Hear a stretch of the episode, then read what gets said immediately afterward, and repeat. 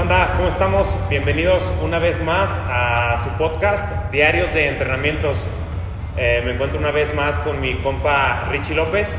Hoy traemos un tema ah, un poquito diferente a los que ya hemos estado tocando, que al final y al cabo van, van un poco de la mano, ¿no? Todos. Eh, últimamente nos hemos estado metiendo también a muchos temas más de lleno a la psicología. Y hoy Richie nos va a ayudar con el tema de... ¿Cuál traemos hoy, Richie? Eh, el tema de hoy, amigo Aaron, es nada más y nada menos que un poquito de el estoicismo, que es la filosofía, pues podríamos llamarle de la vida. Sí, claro. Una filosofía muy antigua que tiene aproximadamente más de 2000 años. Y yo creo que estaría bien y estaría padre para la gente que nos eh, observa poder tocar un poquito de estos temas para también irlos relacionando un poco más con la psicología y en este caso, que es lo que nos llama la atención, es relacionarlo al deporte. Pero podríamos empezar con el estoicismo. Ya ni te pregunté cómo andabas, cómo andas bien. Bien, ay, yo bien, bien, todo bien. Eh, he estado viendo los podcasts que hemos estado haciendo y los que Aaron ha estado subiendo a, a la a las plataformas, YouTube, Facebook, Instagram. Y pues luego, luego se nota cuando Sí.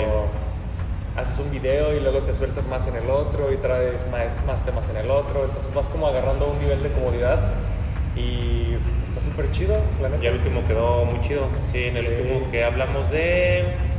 Uno fue de eh, visión. Fue la visualización y después de eso vino el de eh, la voz interna. Oh, ok, ese fue el que quedó muy, muy interesante. Sí, eso está muy bueno. Para que vayan a verlo ahí en la página de YouTube de, de Aarón, que él es el que los está subiendo a, la- a las plataformas. Porque ese está muy bueno, quedó muy bueno, hay muy buena información y pues técnicamente va a ir aunado o se va a unir a lo que vamos a ver el día de hoy. Así que no se los pierdan y síganos. Claro, si les interesa algún tema que quieran que toquemos, ya sea ah, con Richie sobre psicología o también estamos grabando con Agustín sobre nutrición, déjenos ahí abajo un comentario y pues vamos a tratar de eh, darle un poquito a cada tema que nos dejen por ahí. Y pues eh, vamos a comenzar de una vez con el tema de hoy, que eh, ya como lo dijo Richie, vamos a hablar sobre el esto- estoicismo, que es pues toda una filosofía de, de vida, una corriente filosófica ah, muy utilizada, se podría decir, como muy, y últimamente como que ha estado un poquito más en auge, ¿no? O sea, como que durante los últimos años. Pues en realidad existen muchas corrientes filosóficas, ¿no? Eh, ¿Tú nos podrías dar alguna reseña, no sé, muy general de, de las que conozcas? A mí me gustaría llamarlas líneas de pensamiento, que es más como a mí me gusta manejarlas, no tanto que sí estén estipuladas, pero a mí me gusta manejarlas más como por líneas de pensamiento. Y una línea de pensamiento implica que tú puedas llegar a desarrollar ciertas formas de creer, de pensar, con base a lo que a ti te funciona o lo que tú crees, ¿sabes? Eh, existe una línea del pensamiento que es la religión, por ejemplo, el catolicismo, el cristianismo, existe otra que es el estoicismo, existe otra que es el budismo, existe otra que son todas estas que ya nosotros conocemos o hemos llegado a escuchar, pero que al final de cuentas no dejan de ser una línea de pensamiento que por sus pasos o las recomendaciones o las teorías, como lo gustes manejar, que mencionan las personas que están dentro de ellas, te aportan a ti para que puedas llevar una vida un poco más plena, ¿sabes? En este caso, el estoicismo, pues es una filosofía que se basa muchísimo en la razón, en el raciocinio, en razonar. El hecho de que pasen situaciones no implica que las situaciones te pasen a ti. Y me gustaría empezar con un autor que me gusta muchísimo, que se llama Epicteto. Eh, Epicteto nos dice, y ya lo había mencionado en uno de los podcasts, nos dice, lo que nos perturba no es lo que sucede, sino lo que pensamos y cómo reaccionamos ante lo que nos sucede. Am, estamos hablando de Epicteto aproximadamente hace como 1800 años existió, ¿no? O sea, te estoy hablando de una persona que ya para ese entonces tenía una línea del pensamiento muy cañona, o sea, tenía una forma de pensar tan racional que pues literalmente se llama filosofía porque se preguntan qué onda con la vida, ¿no? O sea, me encanta, pero lo que estoy viviendo, ¿qué? Él sería de los primeros estoicos. No, ya fue de los últimos. Ok. Ya fue de los, de los últimos más o menos como por eh, los años 200 después de Cristo. Pero el estoicismo empezó antes de Cristo, ¿sabes? Entonces ya es una corriente filosófica Y es una línea de pensamiento que implica todo un proceso para empezar de 2000 años. No se me hace una como algo raro el hecho de que hoy en día se vuelvan a tomar los pensamientos de los estoicos, porque al final de cuentas yo lo relaciono muchísimo con la terapia. Yo que he ido a terapia y yo que he tenido la oportunidad de estar con personas en su proceso, me he dado cuenta que la frase que acabo de mencionar de Epicteto no es lo que pasa, lo que nos perturba, sino lo que nosotros pensamos y creemos de ello. Uy, pues tiene un impacto bien increíble que hace referencia a que cuando tú empiezas a controlar tus pensamientos y sobre todo lo que crees acerca de las situaciones que pasan, no es que te pasen directamente a ti. Las cosas pasan, las situaciones pasan, los hechos pasan. Hay cosas que no puedes controlar, hay cosas que sí puedes controlar, pero a partir de esa premisa, tú eres capaz de ir creando una línea de pensamiento propio que te vaya llevando por un camino que sea más funcional para ti, un, camino de pensamiento, ¿sabes? No es que llueva en el día para que yo no tenga la oportunidad de ir a una entrevista de trabajo que tanto he querido. ¿Sabes? Qué triste, ¿por qué está lloviendo el día de mi entrevista de trabajo? ¿Por qué este clima es mala suerte, es mal augurio? ¿Sabes? Y eso nos desencadena una serie de pensamientos irracionales y negativos que al final del día van a intervenir con lo que nosotros queremos hacer bien, que es llegar a la entrevista y hacerlo de la mejor manera correcta. Si nosotros lo vemos si nosotros nos vemos como algo externo al problema, es, está lloviendo, pero no implica que esté lloviendo porque el mundo o, la divinidad quiere que yo no me presente a ese lugar, quiere que yo no me presente a esa entrevista. Y cuando tú te empiezas a ver desde una perspectiva diferente, fuera del problema, no siendo tú el problema o que el problema sea directamente solamente a ti, puedes empezar a ver diferentes caminos para resolver esa misma situación hace ratito leía en un libro que somos, o sea, como somos muy, muy poco conscientes de, nosotros mismos, somos muy reactivos, tratamos, o no tratamos, mejor dicho, reaccionamos conforme el estímulo que recibimos. Así, o sea, como tú dices, empieza a llover y uno dice, ah, ya me arruinó el día, ya pasó esto, o sea, cuando en realidad es algo externo que nunca vamos a controlar si pasa o no y daban el, el, ejemplo que me gustó mucho porque lo entendí bien de Víctor Frank, que escribió el libro de El hombre en busca de sentido y habla de todo esto que tú acabas de mencionar. Uh, o sea, nosotros recibimos un estímulo externo y en base a eso reaccionamos, pero entre esas dos situaciones tenemos la opción de decidir cómo vamos a actuar después de recibir el estímulo. Uh, Víctor Frank, por ejemplo, es una corriente de pensamiento un poco diferente, podríamos llamarla en la psicología que es parte del humanismo, podríamos llamarlo. Tiene que ver, sí, porque pues teniendo en cuenta que Víctor Frank fue una persona que sufrió los estragos de la Segunda Guerra Mundial, que lo encerraron y lo tuvieron pues a pan y agua si a bien le iba, eh, lo separaron de su esposa, eh, lo separaron de pues, todo lo que él había soñado en algún momento, imagínate volverte preso de alguien que no le interesa simplemente la vida humana. Entonces, cuando él escribe El hombre en busca de sentido, eh, su línea de pensamiento no lo dejaba a él quebrantarse tan fácil ante las situaciones externas que estaban pasando.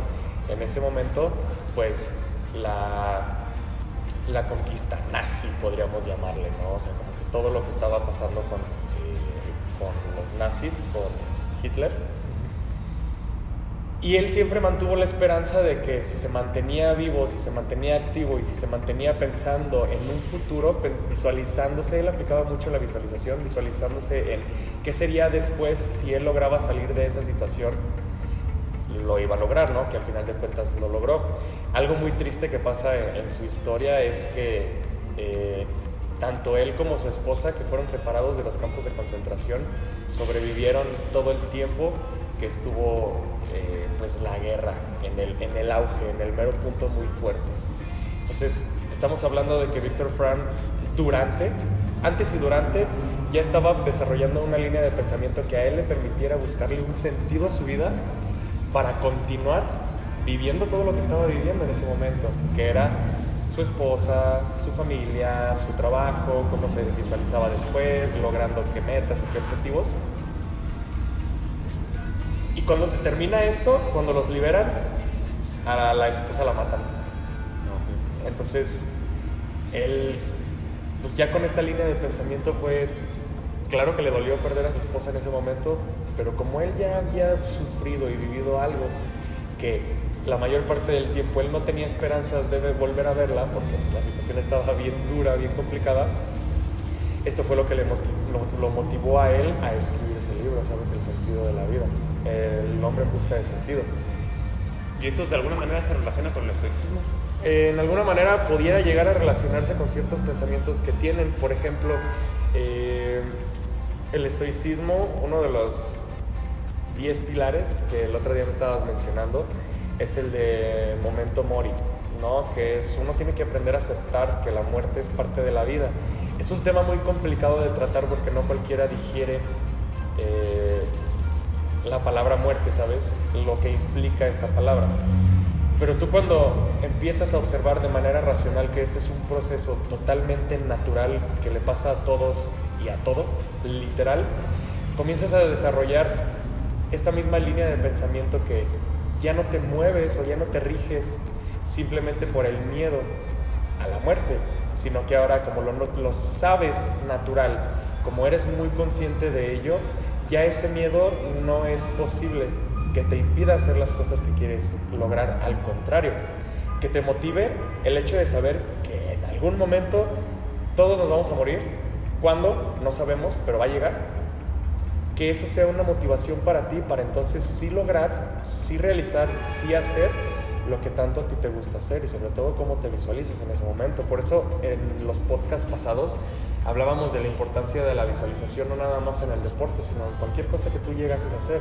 Visualizarte para un nuevo trabajo, visualizar una nueva pareja, visualizarte a ti mismo siendo una persona completamente diferente que te haga sentir o que en ese momento se sienta mejor de lo que te sientes ahorita. Mm. Con esto de la pandemia, eh, pues claro que empezaron a aumentar los casos del estrés, de ansiedad, de depresión, de intentos de suicidio y sobre todo pues el miedo a la incertidumbre y a la muerte. Sí, pero también en estos momentos hubo muchísimas personas que supieron aprovechar ese impulso, esa incertidumbre para hacer cosas que nunca habían hecho.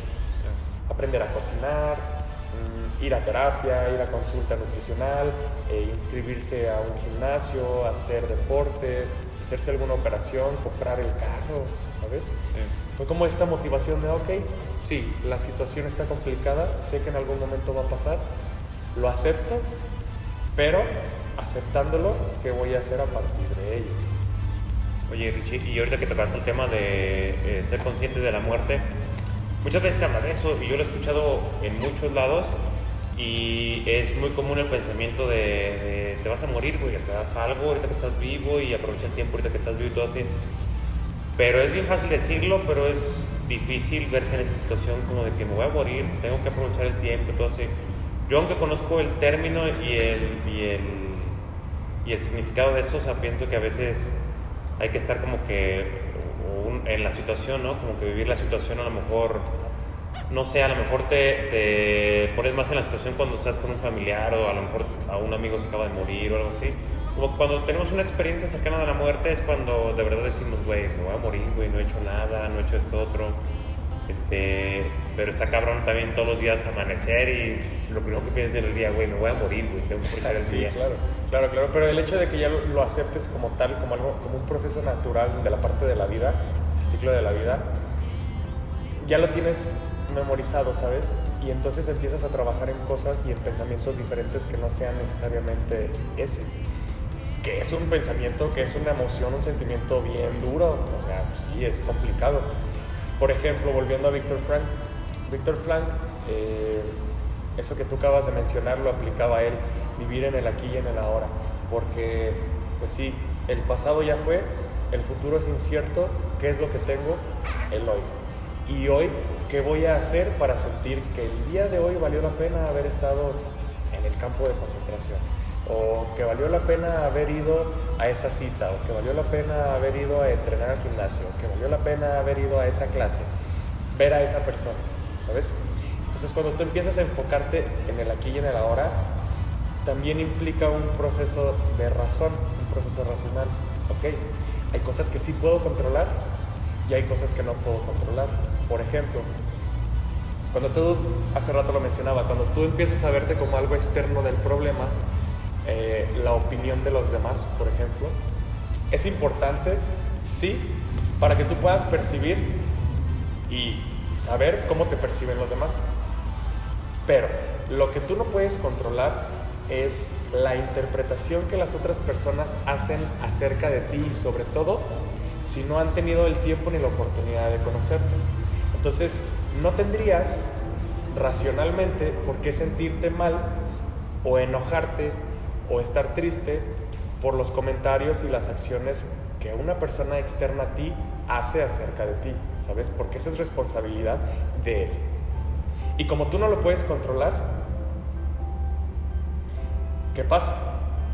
Te sientes mal, te enojas, te molesta, dejas de hacer cosas, dejas de frecuentar lugares, dejas de hacer planes, dejas de hacer cosas que a final de cuentas van a tener un impacto positivo en ti. ¿Qué es lo que sí puedes controlar? Lo que sí puedes controlar es lo que tú piensas, lo que tú sientes y lo que tú haces sabiendo lo que la otra persona está externa. Si una o dos personas me perciben como alguien peligroso, pues probablemente es problema de ellos, ¿sabes? Es responsabilidad de ellos hacerse cargo de lo que creen y de lo que piensan de mí en este caso.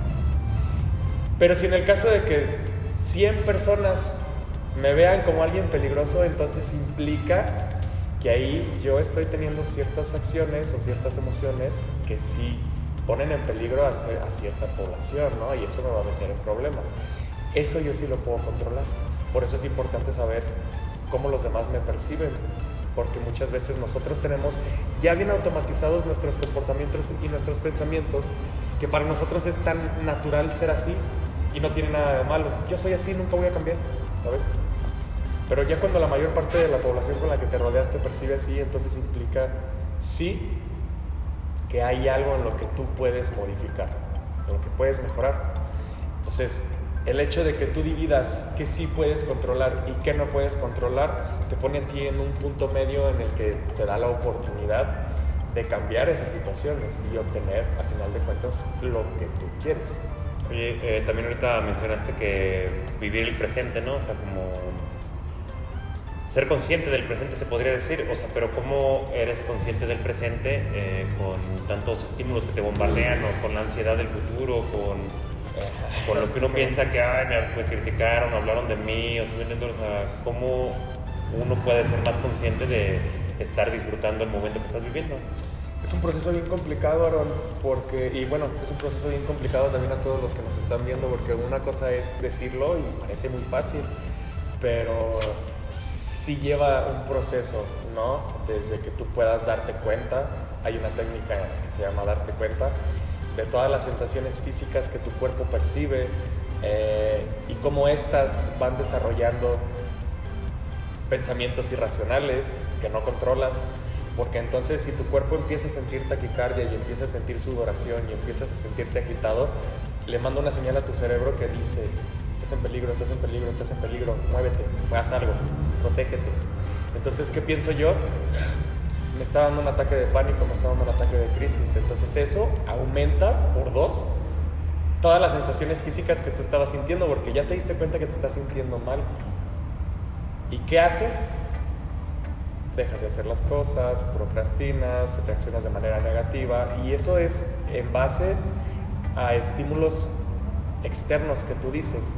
Cuando tú empiezas a percibir el aquí y el ahora y a vivir el momento, Literalmente estás enfocando tu atención en lo que estás haciendo en este momento. Cocinando, mm, trabajando, haciendo deporte, leyendo, escribiendo, mm, cantando, lo que sea. Pero implica que tu atención esté específicamente en lo que estás haciendo en este momento. No que no importe lo del futuro, porque pues uno trabaja o hace las cosas con base a sus metas, con base a sus objetivos para en un futuro llegar o tratar de ser la persona o quien te, te imaginas que vas a llegar a ser, quien te gustaría. Claro que es importante. Pero también es importante ver el pasado, las cosas que ya he hecho, qué resultados me han traído. Entonces, empiezas a analizar tanto tu pasado como tu presente, como tu futuro, y empiezas a disfrutar un poco más el momento que estás viviendo actualmente, porque muchas veces pasa que estás tan enfocado en tu trabajo, por ejemplo, que no disfrutas ni una comida con tu familia, que no disfrutas ni hacer deporte, que no disfrutas ni esos 10 o 15 minutos que decides tumbarte en la cama y ya te sientes mal porque estás pensando que no estás haciendo nada productivo. Y en realidad descansar pues no tiene nada de malo, sobre todo cuando llevas un ritmo de vida muy productivo. Entonces, ¿qué pasa cuando tú estás pensando de manera negativa sobre las cosas que tienen eh, beneficios para ti? Y sobre todo te sientes mal por ello, ¿sabes? Es como si tú le dijeras a un atleta, este, no, tienes que entrenar los siete días de la semana durante tres meses sin descansar ningún día. Pues sabes que en algún momento eso va a ser perjudicial para él o le va a tener alguna lesión o sus resultados ya no se van a ver tan óptimos como se esperaban. En el peor de los casos, pues una lesión, ¿no? Que pues, no está chido lesionarse y andar ahí haciendo ejercicio lesionado. Mm, implica que pueda ser consciente. Yo, yo lo he percibido, por ejemplo, en el gimnasio. Me he dado cuenta que a veces por la prisa o por yo tener esta sensación como de ansiedad, como de querer hacer las cosas rápido, los ejercicios los hago, pero no consciente. Ya es más mecánico, que el bíceps, que la sentadilla, que el pecho. Y, y lo haces y no te sientes con esa sensación de haberte esforzado o de haber disfrutado lo que estabas haciendo. Y ha habido momentos en los que he llegado y literalmente me he tardado dos, tres horas, que tampoco está chido, pero le doy mi tiempo, le doy mi tiempo y sientes la contracción muscular, ¿no? Cómo va subiendo, cómo va bajando, cómo se tensa y dices, ok, esto sí es ser consciente de lo que estoy haciendo. Y no es lo mismo hacer una repetición o una serie, por ejemplo, de sentadilla libre en 30 segundos que hacerla en un minuto. Probablemente un minuto te haga más consciente del movimiento que estás ejerciendo y eso va a obtener mejores resultados. Eso es enfocarte en el aquí y en el ahora. Si yo ahorita estoy aquí platicando contigo, estoy absolutamente enfocado y mi atención es específicamente en lo que estamos haciendo ahorita. No me estoy preocupando que si en el trabajo, que si mi familiar enfermo, que si mi perrito, que si salgo ahorita, ¿qué va a pasar? Me estoy preocupando en realidad lo que está pasando ahorita, que es lo que hay. Ahorita que dices esto de eh, ser consciente en el momento, no sé, me imaginé que es como de varias cosas, ¿no? Porque a mí me pasa mucho eso como, como dices, a, me tiro a la cama un rato a tirar barra y yo solo me siento mal después de que, ay, qué huevón, no hice esto, no hice aquello.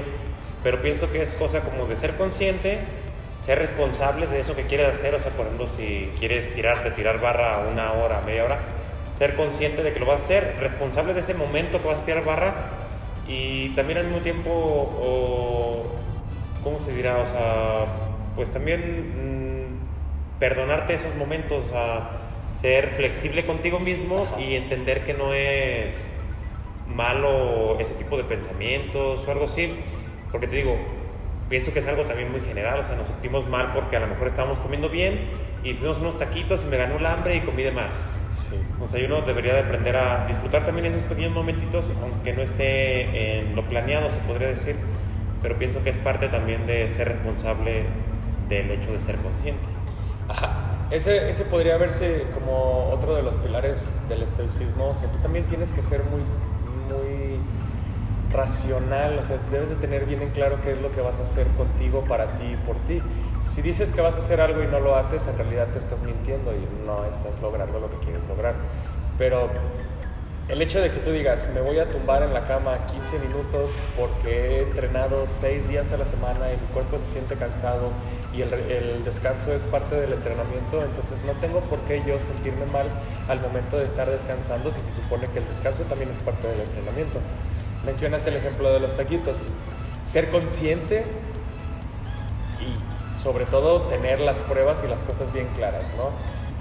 Vas a competir, vas a meterte a un lugar donde requiera cierto grado de lineamientos en los que si no los cumples no ganas, pues evidentemente eres muy racional contigo y eres muy consciente contigo mismo de que las cosas que tienes que hacer para ganar esa competencia o lograr lo que quieres lograr implica probablemente no cierto sacrificio, pero sí verte al menos por, una, por un periodo de tiempo alejado de ciertas cosas que te generan este placer.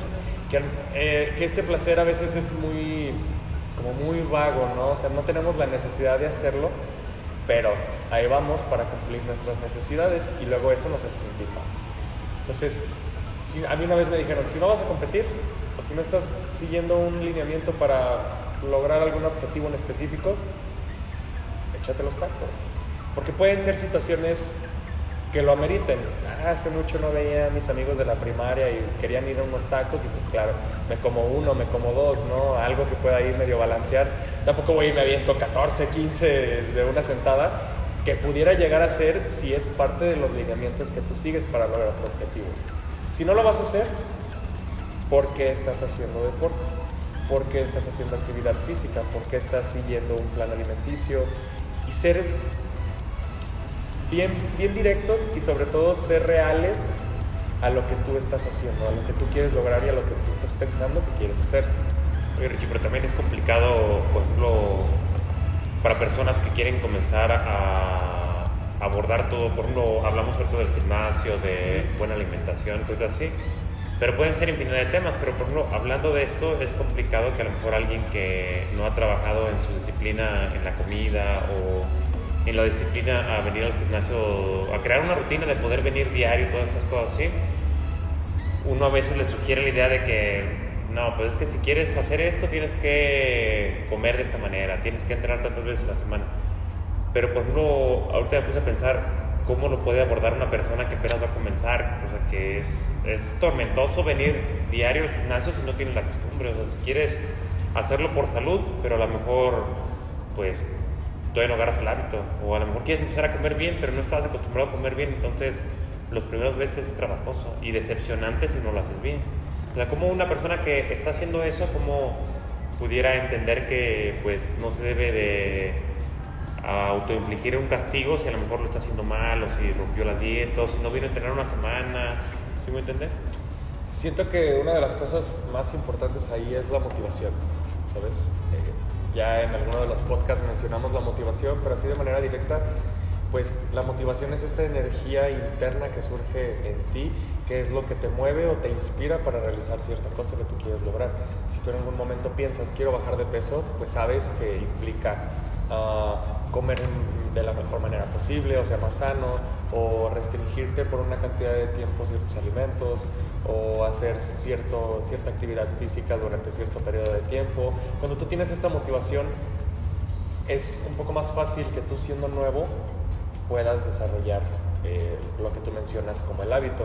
Si es complicado, si toda la vida te han hecho creer que las personas que hacen actividad física, gimnasio, que bailan, tienen un grado de pensamiento negativo. Mm, los hombres que bailan eh, son tal, porque pues un hombre no baila, porque pues un hombre no llora, porque un hombre pues tiene que ir al gimnasio y cargar peso y, y hacer lo más fuerte que pueda. Y en realidad eso también es perjudicial para las personas que son nuevas. O sea, tú no puedes llegar y meterle 100 kilos a la sentadilla libre tu primer día y darle bien duro, porque es un proceso. Y como tal proceso, eh, yo creo que la, yo considero que las personas sí deben estar muy bien informadas, sobre todo de las personas al lugar al que llegan. Si llegan en este caso contigo eh, al gimnasio y buscan una asesoría de actividad física, yo sé que tú vas a ser una persona muy real y muy leal y le vas a decir, ¿sabes qué? ¿Cuáles son tus resultados? ¿Cuáles son eh, tus metas? ¿Cuáles son tus objetivos? Y después de explicarle qué es lo que tiene que hacer esa persona, es la responsable de tomar la decisión si lo hace o no lo hace. Si lo hace, su motivación era lo suficientemente grande como para que estos impedimentos no le afecten tanto como a otra persona que si su motivación no es tan elevada de que pues me obligaron a venir al gimnasio porque pues estoy pasado de peso pero no me gusta el gimnasio no necesariamente tienes que hacer gimnasio como para tener un estilo de vida saludable. Hay infinidad de deportes, hay infinidad de actividad física en tu casa, al aire libre, en, una institución, en un lugar, en la que tú puedes llevar a cabo esto. Pero si tú traes esos pensamientos o esas creencias irracionales que la mayor parte de las veces no son estoicas, no son reales, no son lo que tienen que hacer controlados por ti, pues sí vas a encontrar más topes, vas a encontrar más paredes que te impidan desarrollar y hacer lo que tú quieres. yo recomendaría a mí me gusta ser bien honesto con las personas, decirles que va a llevar una cantidad de tiempo, te va a llevar una cantidad de esfuerzo, que tanto lo quieres, ¿no? Como para que tú puedas ir amoldeándote a ese estilo de vida nuevo que tanto deseas o que quieres lograr o que quieres intentar. Para que ellos también se vayan dando cuenta más o menos como un espectro de distancia de lo que son capaces de hacer en ese momento y lo que van a ser capaces de hacer en el momento futuro que ellos lleven ese mismo proceso logra. Sí, este, ahorita estoy leyendo aquí un poquito de unas cosas que traje, güey. Eh, me aparece de inteligencia intrapersonal y inteligencia interpersonal, intrapersonal. Interpersonal e intrapersonal. Eh, bueno, una es la inteligencia o cómo nos desenvolvemos con los demás, ¿no? Y la otra es cómo nos desenvolvemos con nuestro interior. Lo que mencionabas de la motivación intrínseca.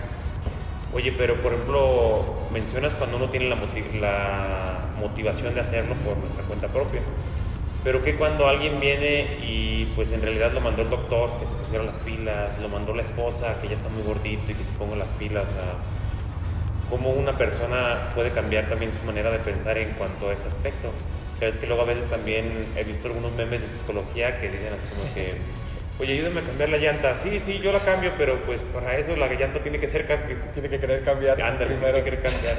o sea, ¿cómo, ¿cómo uno les puede ayudar a esas personas? O sea, por ejemplo, yo desde mi aspecto de entrenador, que no me considero profesional, o sea, en el aspecto de psicología o de saberlos abordar de cierta manera, o sea, ¿cómo uno los puede ayudar para que no les cueste tanto trabajo a ellos?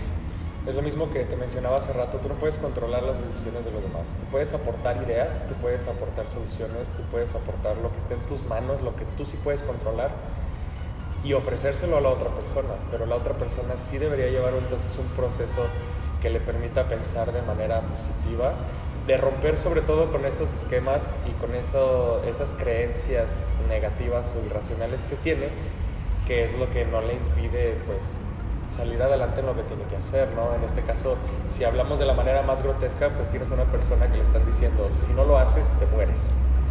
Si no lo haces, vas a desarrollar cierta enfermedad que al final del día va a hacer que te mueras en una cantidad de tiempo más eh, corta de la que pudieras llegar a vivir o disfrutar si sigues estos lineamientos, ¿sabes? Uno va al doctor sintiéndose mal y el doctor te dice, tienes esto, tómate esto, y tú decides si lo tomas o no.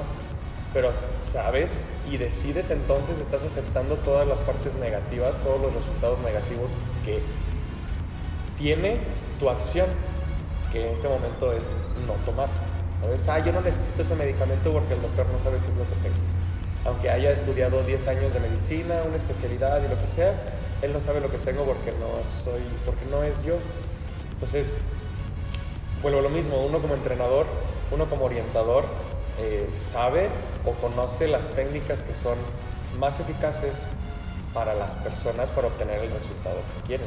¿no? Una persona que tiene sobrepeso, por ejemplo, pues sí implica que, y nosotros lo sabemos y todos lo vivimos, para bajar de peso implica que lleves una buena rutina y un buen plan de alimentación, que la mayor parte de las veces va a ser, me imagino, la...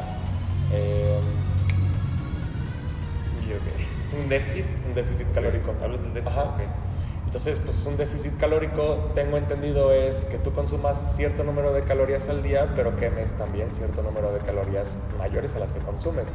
Eso va a implicar que la grasa que tienes, no sé, el nutriólogo es el que sabe más de eso, pero según yo la grasa que tienes la utilizas como energía y eso es lo que vas a quemar. Y ahí empiezas a perder peso. Pero tú no puedes controlar las decisiones de los demás. Tú no puedes controlar lo que el otro piensa, tú no puedes controlar lo que el otro sigue, puedes aportar sí, pero es decisión de la otra persona hacer o no lo que quiere o lo que sabe que tiene que hacer para que sea una mejoría para su salud. Claro. Pero sí, ahorita sigo, sigo leyendo aquí algunas cositas que, que traje. Este, hay muchas cosas que nada más las apunté en un pequeño resumen que hice. Pero, por ejemplo, estoy viendo, ya hablamos un poquito, pero es sobre la admisión de errores. O sea, como esta perspectiva de eh, no ser tan exigente con uno mismo, ¿no?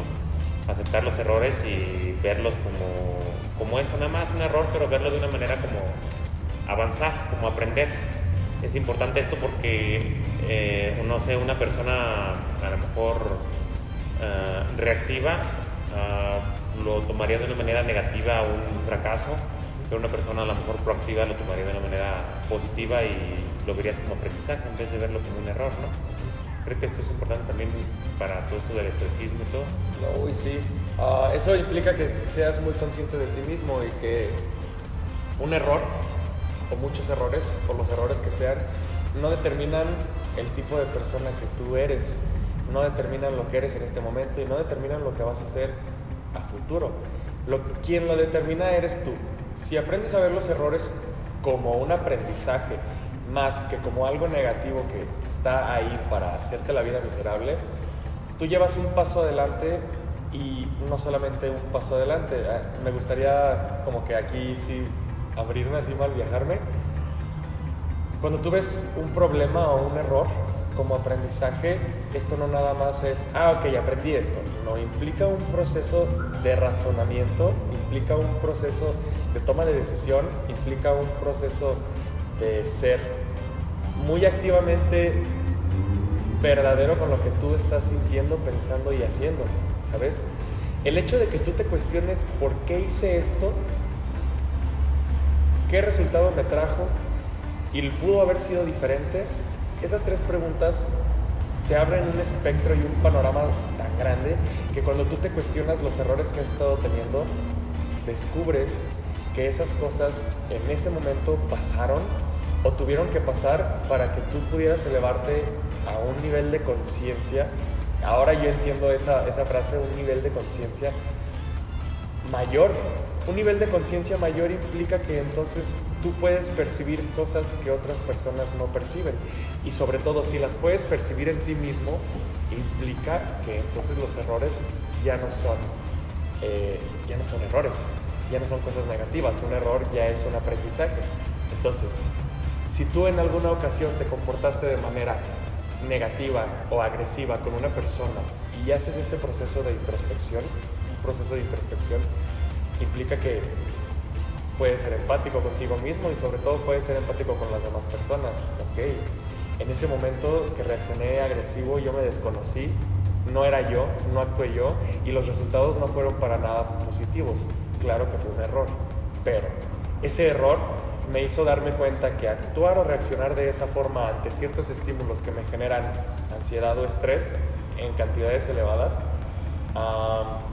cosas que traes de tu familia, cosas que traes del trabajo, cosas que traes de tu pareja y de la nada salen y brotan así en un lugar donde no tiene nada que ver, que implicaría lo que mencionamos con la inteligencia emocional. Estar enojado con la persona correcta, en el momento correcto, en el lugar correcto, en la sintonía correcta, eso es tener inteligencia emocional, no solamente estar enojado y explotar con todo el mundo y con toda persona que se te ponga enfrente. ¿Qué pasa, no? toda la vida pasa, tú sales a la calle y pues todo el mundo vive en una cantidad elevada tanto de estrés que un simple claxon de una moto, de un carro altera al entorno. Pero tú tienes la capacidad de decidir si ese claxon te altera a ti y actúas como la mayor parte de los becerros que están en el ambiente, ¿no? La mayor parte de las personas que están ahí. Entonces, sabes que si tú eres el que acciona ese claxon, vas a hacer que los demás reaccionen, vas a hacer que alguien te la raye, vas a hacer que alguien se baje de su carro y sea bien agresivo y se acerque contigo, o que te choquen o lo que sea, ¿no? Si tú en un nivel de conciencia más elevado ya sabes esto, dices, ok, no voy a tocar el claxon y no voy a ser yo el que empiece algo que probablemente, y escuchas el claxon atrás, ¿no? Alguien más va a hacer. Eso que él hizo, la responsabilidad ya es de él, Probablemente yo me pueda haber afectado porque estoy en el ambiente, pero las cosas entonces no me van a pasar a mí porque no las hice yo. Y eso ya es tener control de la conciencia de las cosas que tú haces o no haces. ¿sabes? Por ejemplo, en esos aspectos, por ejemplo, yo considero que mi manera de pensar va muy ad hoc con todo esto que hablamos del estoicismo. Ya hace tiempo que eh, me gusta esta corriente de pensamiento y me atraen los conceptos y siento que uno cada vez trabaja un poquito más acercándose a la filosofía. Pero aún así es bien difícil, así ahorita dices eso de, de el claxon, por ejemplo, y yo trato de no dejarme de llevar por las situaciones, pero de repente andas estresado y andas igual y también aplica la de claxon, no estoy encabronado. Y si te va de las manos, aunque uno trate de pensar de una manera positiva, se podría decir. Ahí, por ejemplo, ya asistiendo a, con un terapeuta o con un psicólogo, ya hay técnicas que a ti te enseñan para que tú puedas aplicar cada vez que descubras, porque ya sabes detectar, o sea, ya estás en consulta y también trabajas para detectar en qué situaciones tu cuerpo reacciona o tu mente reacciona, tus emociones reaccionan para actuar de la manera que no quieres. Entonces, con base a eso ya empiezan a haber técnicas que a ti te ayudan a mantener el control, por ejemplo. Eh, técnicas de respiración, técnicas de relajación, el grounding, por ejemplo, eh, dime cinco cosas que ves ahorita en este momento, ¿sabes?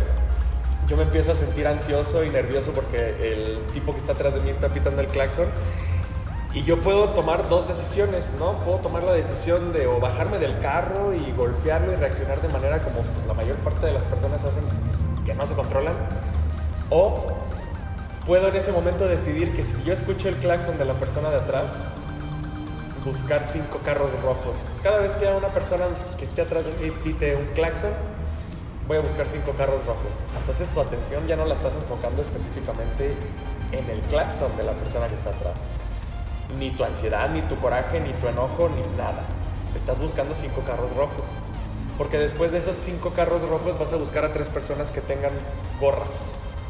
Una, dos, tres. Y después vas a buscar cinco olores ¿no? Ah, olores, a ver, voy a bajar la ventana y huelo a gasolina, huelo a gimnasio, huelo a agua, huelo al desodorante que me puse y entonces te vas. Y el centro de atención que era tu tensión generada, una, por cosas que tú ya traías, ambientales, personales, lo que sea. Dos, el estímulo del ambiente, tu atención ya no se ve específicamente en, ese nivel de frustración, sino que tu atención ya la cambiaste y eso lo decidiste tú y eso lo decides tú porque tú lo controlas, porque ya detectas qué situaciones te generan este estrés. Si tú te peleas um, en casa con tu hermano, con tu hermana, con quien sea, ¿no? En tu casa. Y a los cinco minutos tienes que ir a encontrarte con una persona que no tuvo nada que ver con esa situación que tú viviste y te desquitas con él. Eso es una mala decisión, eso es un error de eso puedes aprender. Si lo analizas, si sabes técnicas, si trabajas en ti, entiendes que los problemas que pasan en tu trabajo son del trabajo. Que los problemas que pasan en tu casa son de la casa. Que los problemas que pasan con tus amigos son de tus amigos, con tu pareja son de tu pareja y no tendrías por qué tú llevar o dejarte llevar estas emociones negativas a todos los lugares a los que tú vas. Porque eso te va a afectar mayor parte de las cosas que hagas, por no decir todo, porque es una sobregeneralización, todos son iguales, siempre me pasa lo mismo, nunca soy bueno, ¿sabes? Entonces, la forma en la, como, en la que cómo te hablas a ti mismo y cómo eres una persona que utiliza la razón. Ah, me peleé con mi pareja porque andaba bien encabronado por lo que pasó en mi casa y ella hizo una cosa que a mí no me gusta, pero no es culpa de ella, es culpa de las cosas que yo traía. Ah, ok, entonces ya la situación se modifica. Ahí es cuando uno aprende a pedir perdón, ¿sabes? Ah, entonces las cosas que yo estoy haciendo están lastimando a los demás. Primero me perdono a mí porque soy consciente de lo que estoy haciendo y soy consciente de lo que estoy haciendo está mal y ha afectado y soy consciente que ha afectado a otras personas o situaciones u objetivos y metas que quiero lograr. Entonces me perdono yo, perdono a los demás y alcanzas otro nivel de conciencia que implica que las cosas suceden. No te suceden a ti, no te las hacen a ti. Puede que la gente sí te las haga a ti con la maldad, con la maña, sí, pero si tú no lo tomas así, la típica frase, te entra por un oído y te sale por otro. Y tú completamente normal. y esto del eh, estoicismo, ¿Crees que tenga que ver con eh, también con este término de que se llama positivismo, de ver todo de una manera exageradamente positiva? ¿O crees que eso también eh, tenga alguna manera de influir negativa en nosotros, ver todo de una manera exageradamente positiva? Ah, pues esa también es otra línea del pensamiento, ¿no? El positivismo. Ah, el hecho de que las cosas que suceden implican algo positivo para ti y siempre ver las cosas de manera positiva y que nada es malo y que nada es triste, pues mm, yo considero que uno no puede estar feliz o triste o en cualquier estado emocional las 24 horas del día, los 7 días de la semana, ¿sabes? Entonces en algún momento pues va a haber algo o vas a pensar algo o te vas a sentir de una manera que te va a hacer sentir negativo, que no implica que si estás triste sea negativo, porque pues todos sentimos tristeza pero el hecho de ver y dar, dar como interpretaciones de que todas las cosas que suceden están bien, son positivas, es para tu crecimiento, hay personas a las que les sirve y hay personas a las que no les funciona. Yo creo que a mí lo que más me funciona es yo decidir qué situaciones me hacen feliz. Uh, yo decidir en qué situaciones puedo ser feliz y yo decidir en qué situaciones sentirme triste, porque pues no vas a estar en un velorio todo contento, feliz, alegre y pensando siempre positivamente. Pues un velorio es triste, hay situaciones que sí demeritan sentir estados de ánimo que, um, lo merecen.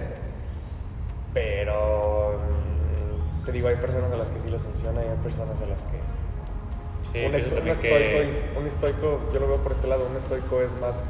Eh, la situación se presentó así ¿qué voy a hacer yo con eso? Entonces, mm, si una persona me está diciendo que ya no me quiere, ¿qué puedo hacer yo con eso? Si una persona está enojada conmigo, ¿qué puedo hacer yo con eso?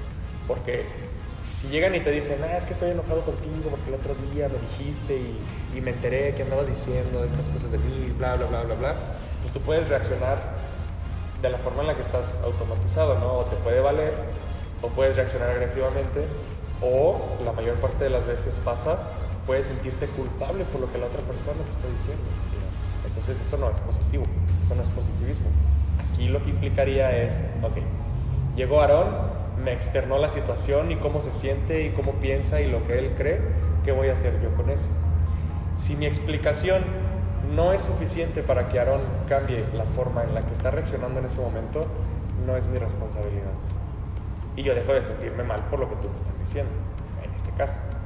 Entonces, que sí puedes controlar y que no puedes controlar. A mí me gusta más irme por ese lado, ¿no? Ay, no puedo controlar eh, que haya muchos perros en la calle, ¿no? Que es algo que a mí me duele bastante.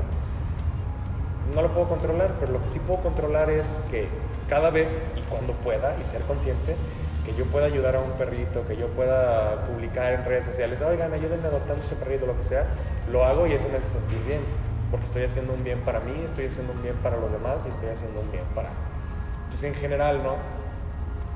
Sé que eso lo puedo controlar y sé que lo otro no lo puedo controlar. Algo que no puedo controlar es darle hospedaje a todos los perros del mundo, alimentar a todos los perros del mundo, pues es que no, no se puede, no puedes. Entonces, eh, enfocarte en lo que sí puedes controlar es, es, complicado, es un proceso es un proceso de introspección, güey, te tienes que dar cuenta de las cosas que has vivido toda tu vida, dónde te has equivocado, dónde has metido la pata, dónde no te has equivocado, qué cosas buenas has hecho y sobre todo darle un énfasis a esas cosas que a ti te han funcionado. No es lo mismo que tú creas que eres una buena persona porque nace de ti, porque tú lo sabes, a que todo el mundo te diga eres increíble. Probablemente no lo eres, pero si los demás te perciben a ti, a ti así, probablemente no implica que tú seas una persona increíble. Y te sientas como una persona normal. Pues es que yo me siento normal, ¿no? ¿Por qué me sigue la gente? ¿O por qué me pide consejos? ¿O por qué esto? ¿O por qué aquello? Si yo soy un ser que también le duele, que también se ríe, que también come, que también duerme, o sea, la línea de pensamiento y el nivel de conciencia que tú alcanzas con la introspección es...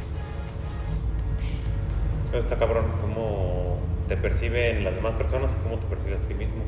Muchas veces no es la misma imagen y pienso que a lo mejor lo chido está en que a lo mejor esa imagen esté, esté alineada. conforme lo que piensa la gente de ti y lo que tú piensas también de ti mismo. A lo mejor no, no alineada de una forma de, de hacer lo que la gente quiere que uno haga, nomás para ser parte de esa corriente de pensamiento. Pero me refiero ser congruente con lo que uno hace adentro, con lo que uno hace afuera.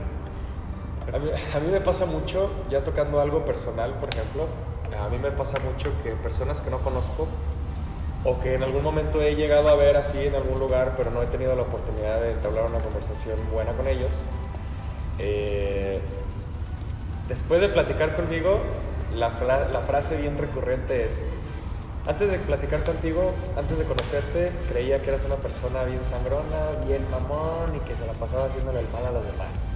No, lo han dicho bien seguido y yo así de... Una vez me dijeron, este, tú tienes mucho talento. Un güey que ni me importa. yo puedo decidir, ¿no? Si me importa o no, no me importa.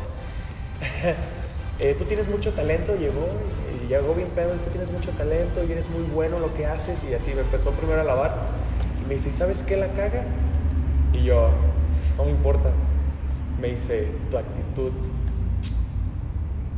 Cuando una persona que a mí no me importa llega y me dice eso, yo dije, a ver, ¿en qué momento yo directamente contigo he sido de esa forma? Nunca. ¿En qué momento ha pasado que tú estás haciendo algo, lo que sea, y llego yo y te hago sentir menos con comentarios como no vales la pena, no deberías estar aquí, etcétera, etcétera, ejemplos? Nunca. Entonces, ¿por qué todo lo que tú me estás diciendo implica que mi actitud la caga? Cuando se supone que tengo talento, cuando se supone que soy bueno en lo que hago, cuando se supone que me esfuerzo, vienes y me, vienes y me idolatras primero y luego me dices que mi actitud la caga. Si yo nunca he tenido una actitud contigo que implique yo hacerte sentir mal o menos, ¿dónde la estoy cagando?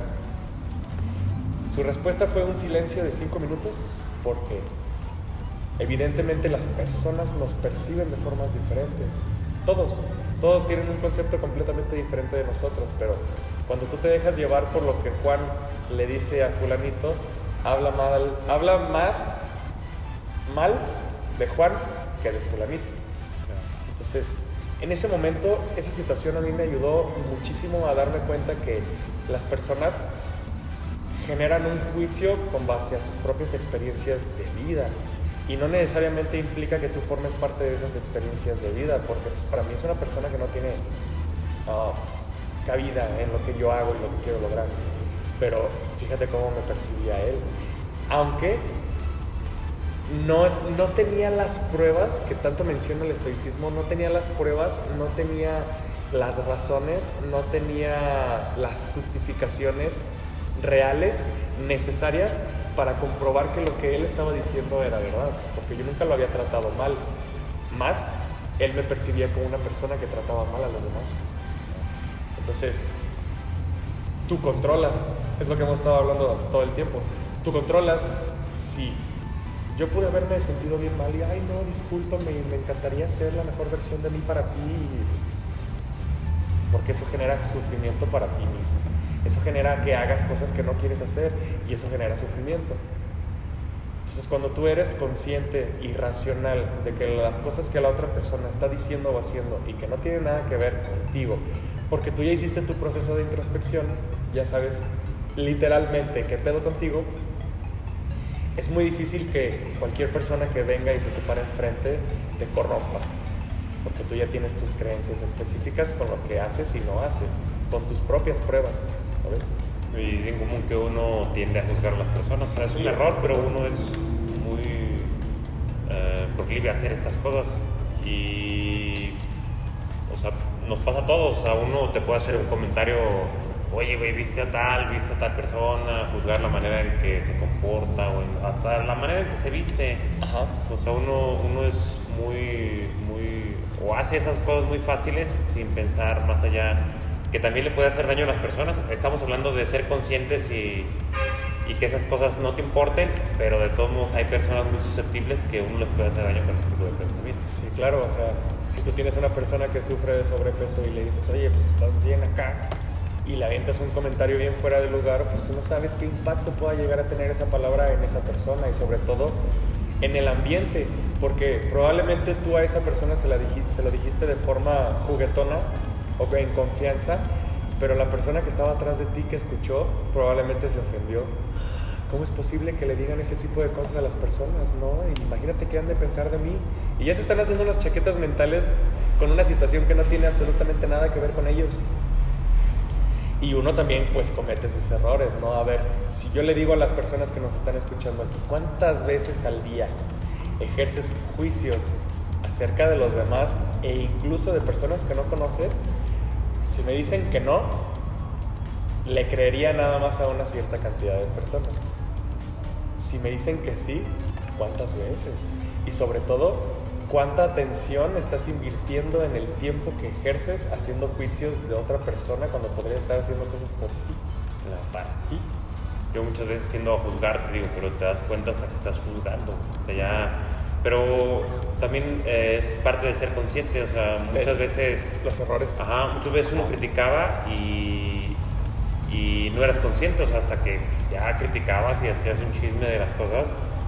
Y por lo te digo, no lo he dejado de hacer, todavía critico, pero ya soy consciente de cuando estoy criticando, o sea, me doy cuenta de que, ¿por qué estoy criticando? O sea, no debería de hablar mal, ni mal ni bien, o sea, y menos si no conoces a las personas.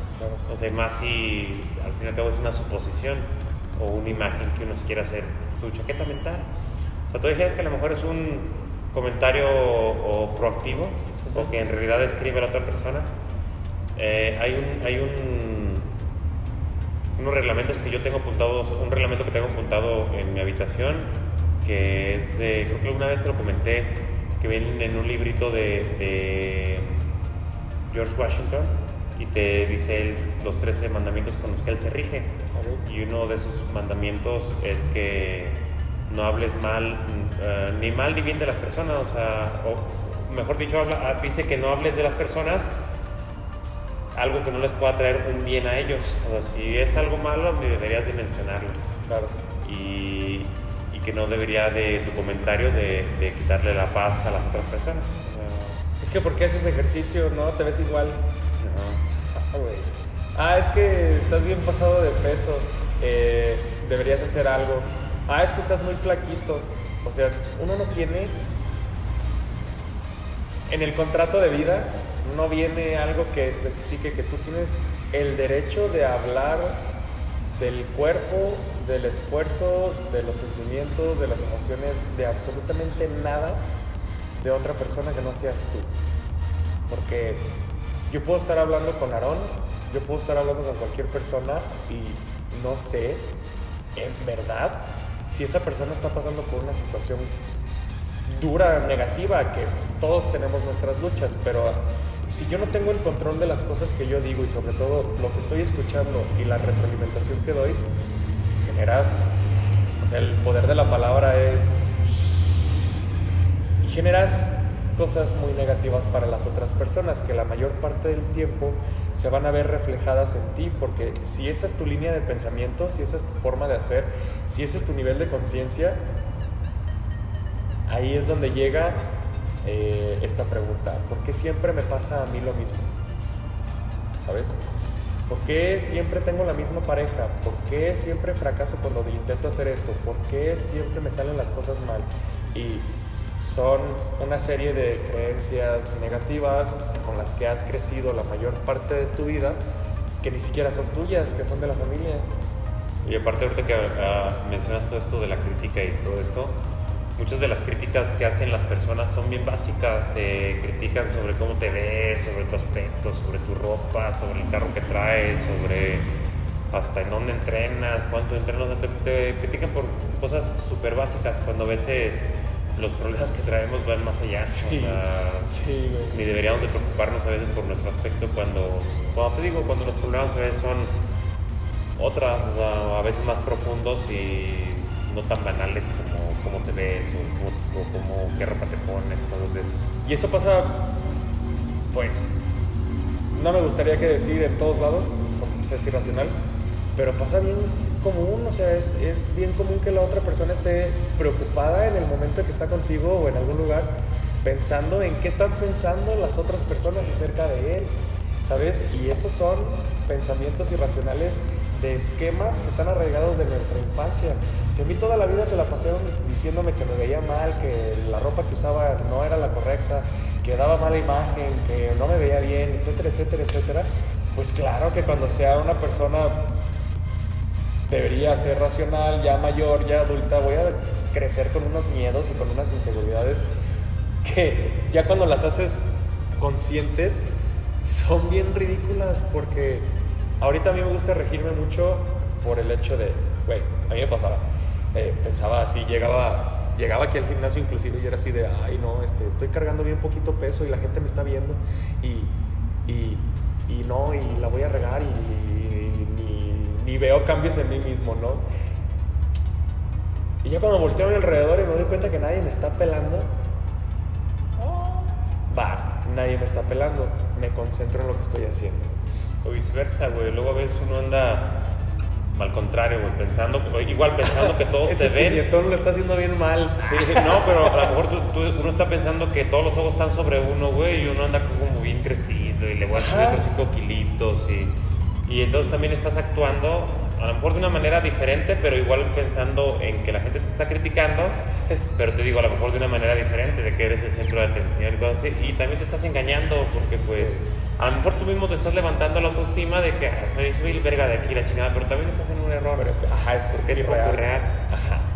Ajá, a mí me gusta hacer la diferencia entre autoconcepto y autoestima, a mí no me gusta regirme bajo la autoestima. Para mí la autoestima son aquellas características que las demás personas eh, atribuyen un valor tanto positivo o negativo que ven acerca de ti.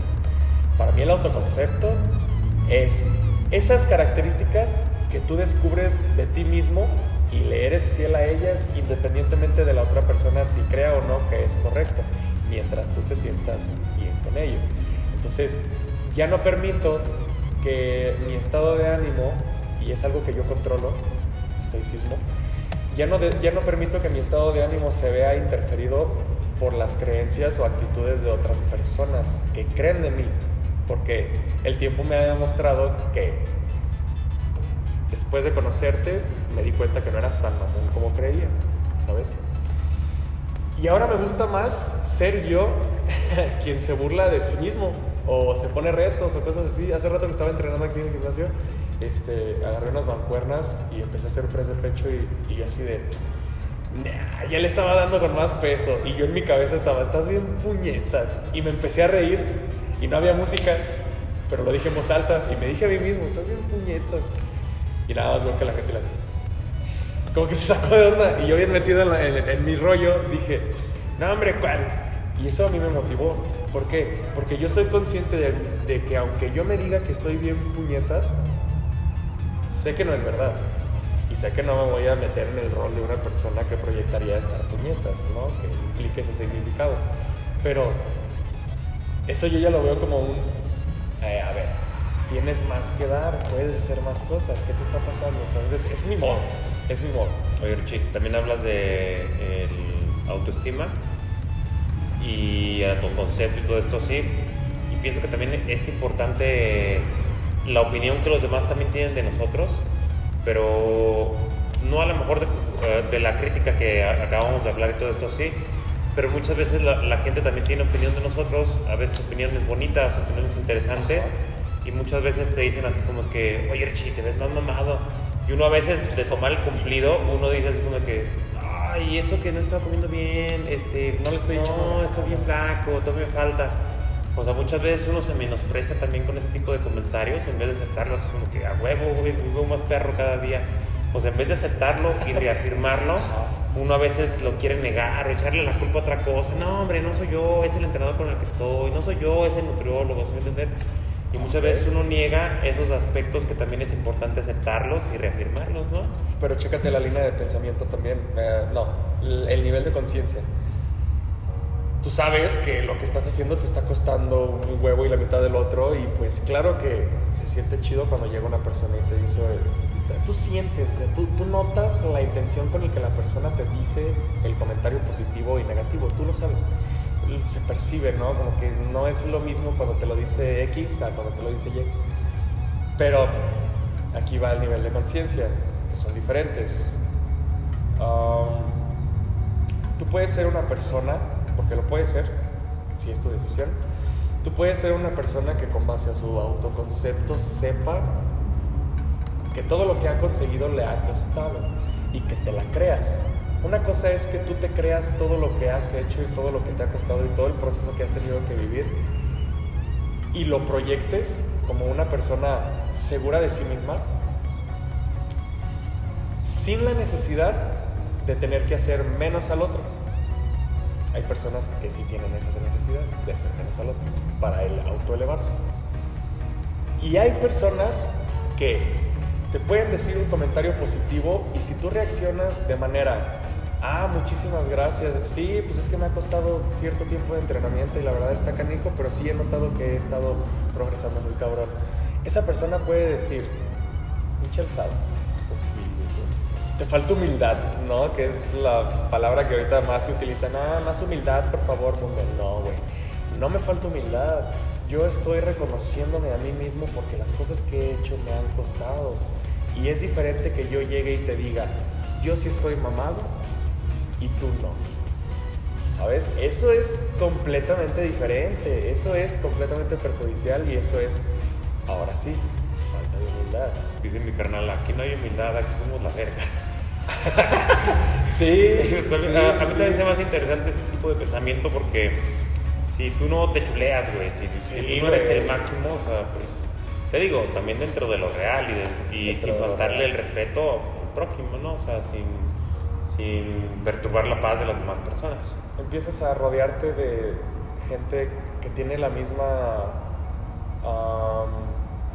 lo mencionan, lo dicen ahorita en el siglo XXI, ah, como vibración, ¿sabes? Si tú estás en un canal o en un nivel de conciencia negativo, pues claro que las cosas que vas a traer y vas a conseguir con las acciones que haces van a ser negativas, claro, porque no estás siendo lo suficientemente consciente y racional de darte el tiempo de preguntarte qué es lo que estás haciendo para que las cosas continúen saliendo de la misma forma que no te gusten. Cuando tú empiezas a hacer las cosas de manera más positiva, de manera más chida, cuando te chuleas, cuando te quieres, cuando te aprecias, se nota. Y entonces empiezas a traer también ese tipo de cosas a, tu vida. No estoy diciendo que ya vas a ser así un ser divino y que nunca van a suceder situaciones lamentables, no, porque sí pasan y van a seguir pasando. Pero es entonces este nivel de, vibración que tú tienes, este nivel de conciencia que tú tienes de ti mismo, de amor que tú tienes por ti mismo, el que te va a empezar a traer ese mismo tipo de cosas, inclusive aunque tú no las busques, ¿sabes? Si tu atención se ve específicamente centrada en todo lo negativo, pues vas a seguir atrayendo cosas negativas si tú lo ves por el otro lado como algo positivo, vas a empezar a traer la mayor parte de las veces cosas y personas más positivas. no sé si exista, se me acaba de ocurrir, ah, como alguna ley del boomerang, creo que en algún momento la debí haber escuchado, pero para mí esta ley del boomerang implica que si tú le das un comentario positivo a una persona sin la intención de esperar recibir eso mismo a cambio o algo a cambio, te va a regresar. Probablemente no de esa persona, pero de alguien. Entonces, y aparte nunca vas a recibir lo que no da esto también. Ajá, no vas a recibir lo que no das y eso lo entiendes hasta que estás hasta la madre de todo lo que estás pasando. Y aparte también qué egoísta si recibes también todo ese tipo de comentarios positivos de las personas y tú no das lo mismo. O sea, pienso que es algo como, de hecho que lo tengo apuntado círculo virtuoso, ¿no? O sea, como que das, recibes, das, recibes, y estar consciente de que, pues si lo, si lo vas a hacer, hacerlo sin la intención de quererlo recibir también. Entonces, si estás enfocado en las cosas positivas, más que en las cosas negativas, tanto propias como las de los demás, como en los ambientes, pues la mayor parte de las veces vas a poder enfocar eh, tu atención en pasártela chido, en estar en el aquí y en el ahora, por ejemplo, lo que mencionábamos hace rato, en tratar de conocer más personas y si una persona no te quiere conocer, pues tú sabes que eres lo suficientemente valioso como para que si una persona no quiere estar contigo, adiós, y es responsabilidad de él o de ella. Y eso no tendría por qué afectarte a ti. ¿Sabes? Pero si te estás enfocado en, ah, es que él es así, ay, es que esto así, y esto así, queja y queja y queja y queja, pues lo único que vas a percibir son quejas, quejas, quejas y cosas pues, negativas. Al contrario, a, nosotros nada nos cuesta llegar con una persona y es bien difícil. Eh, yo tengo como que este pacto conmigo mismo de de repente cuando se me ocurra, cuando me nazca hacer algo, hacerlo en ese momento. y esta situación estuvo chida, no sé si lo vaya a ver el podcast un amigo que se llama Mauricio, pero un saludo. un día yo estaba caminando en Tequis con la negra, normal, y dije, vamos a poner a prueba pues mi valentía, ¿no? Así acercarme a personas que no conozco y eh, sentir bien. Con esa mentalidad había un don vendiendo rosas en Tequis. Bien caras, pero rosas. Total, llego y le digo, oiga señor, este, me gustaría comprarle una rosa en cuanto las vende. Para empezar, mi plan no salió como esperaba porque duré como una hora platicando con ese señor antes de que me vendiera la rosa ahí cambió todo. Yo no esperaba vivir eso, pero en el momento en el que yo me enfoqué en el aquí y en el ahora, disfruté de una plática con un señor que no conocía, que me iba a vender una flor para hacerle el día a alguien, pero yo no sabía que esa hora que me aventé hablando con él le hizo el día ya a alguien, a. Entonces ya pasa eso, compro la rosa, me voy, me escapo, porque sí estaba como muy insistente, ya me escapo, y digo, ok, a la primera persona que vea y me nazca regalarle la flor, se la voy a dar. Iba caminando y vi a una, a una chica que vendía eh, crepas o algo así. Y dije, ah, yo creo que se la voy a regalar a ella y le voy a decir algo como, pues me imagino que lo que estás haciendo es complicado, espero que tengas un buen día y adiós. Sin la necesidad de esperar de recibir yo algo a cambio, güey, ni siquiera un gracias, nada. No, crepa. sí, nada. No, nada le di la vuelta al jardín y dije, ok, ahorita que regrese le doy la rosa a ella. Error. Porque entonces ahí ya no fue que me naciera regalarle en ese momento la rosa a esa persona, porque lo hubiera hecho a la primera. No lo hice. Entonces dije, ella no cuenta. Y mientras seguía caminando, vi a una chava, vi a dos chavas sentadas, pero yo solamente vi a una en una banquita y dije, sobres, aquí soy. Y llegué y le dije, oye, ¿te puedo hacer una pregunta? Y me dice, sí. Le digo, ¿por qué razón alguna persona regalaría algo a otra? Y se queda callada y me dice, ¿por qué le nace? Y le digo, te regalo una rosa. ¿Y sabes qué dijo? Se hizo para atrás y se me quedó viendo y me dice, ¿no me la vas a vender? Y yo, estoy diciendo que te la regalo. Este, ¿seguro? Y yo, no mames, ¿por qué no la acepta, güey? ¿Sabes? Ese fue como mi experimento, ese fue mi resultado.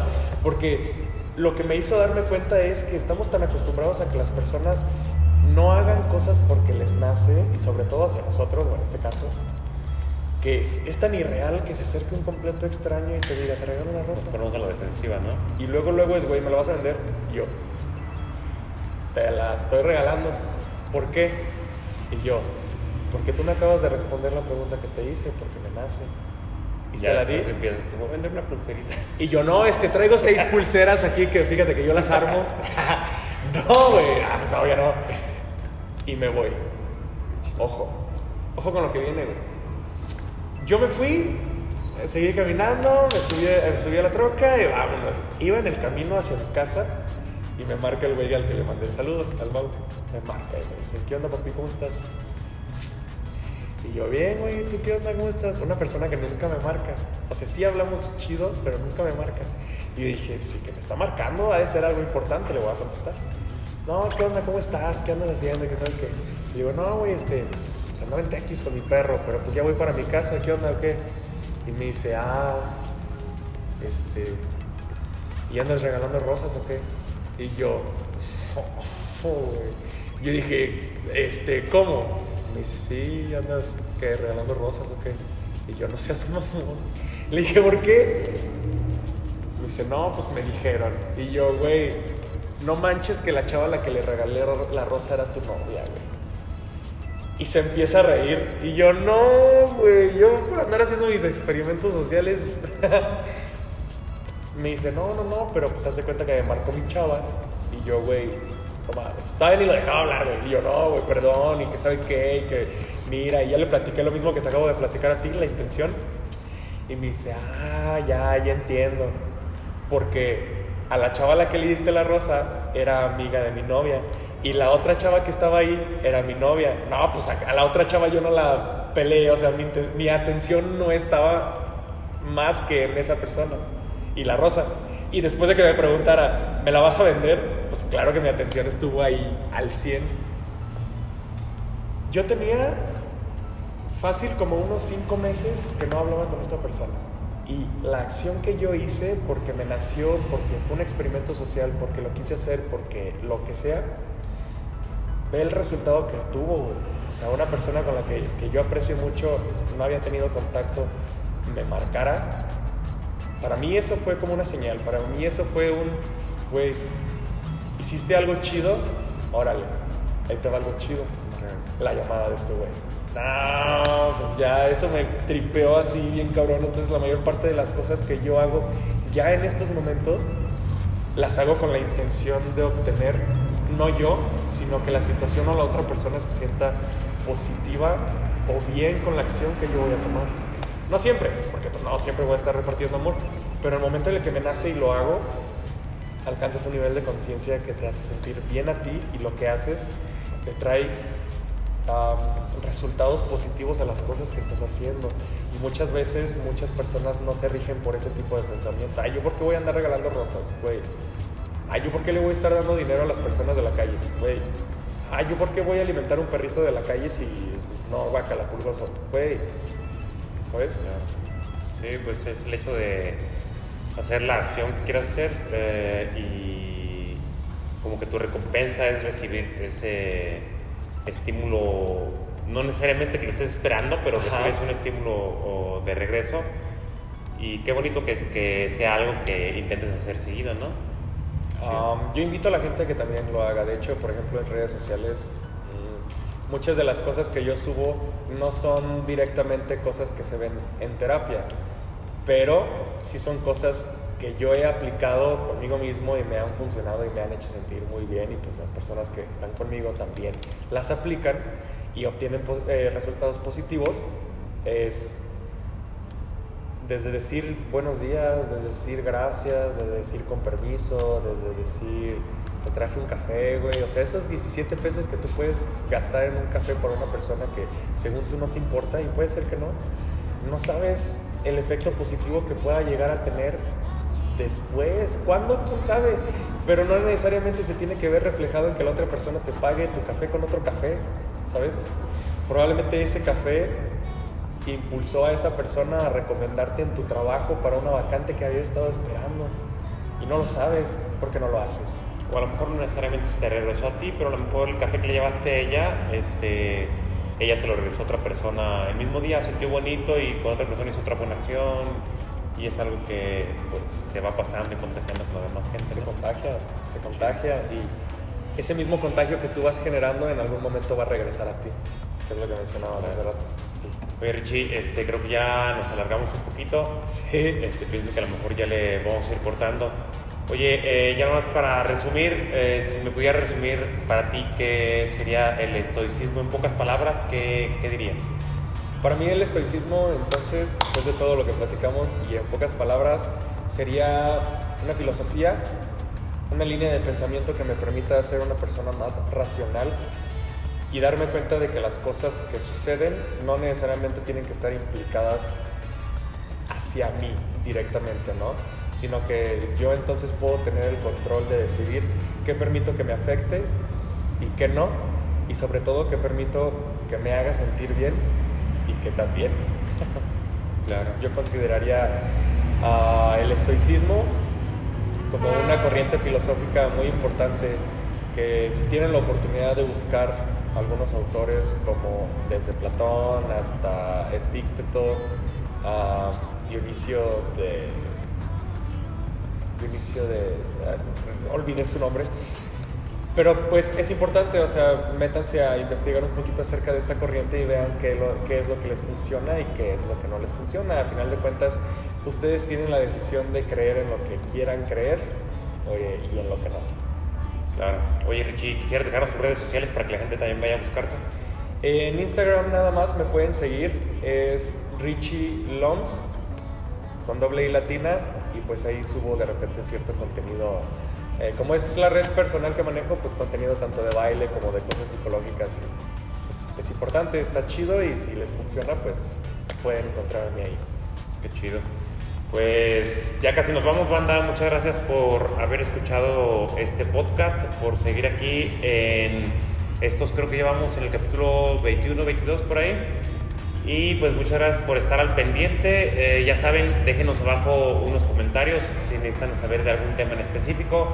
Si algo les gustó, déjenos abajo qué, qué parte del podcast les gustó más. Pueden compartir el podcast, dejarnos un like, visiten la página de Richie, visiten mis páginas. Yo estoy como Hard Coach en todos lados. Me puedes encontrar en Facebook, Instagram, TikTok, YouTube. Y también puedes buscar las páginas de mi gimnasio Hardcore City. Estamos en Facebook y en Instagram subiendo un buen de contenido de valor para que puedas tanto aprender un poquito sobre entrenamiento, nutrición, desarrollo personal y todos estos temas. Te vuelvo a reiterar, muchas gracias por haber estado aquí con nosotros y pues nos despedimos, aquí seguimos con ustedes banda. Cuídense mucho, bye.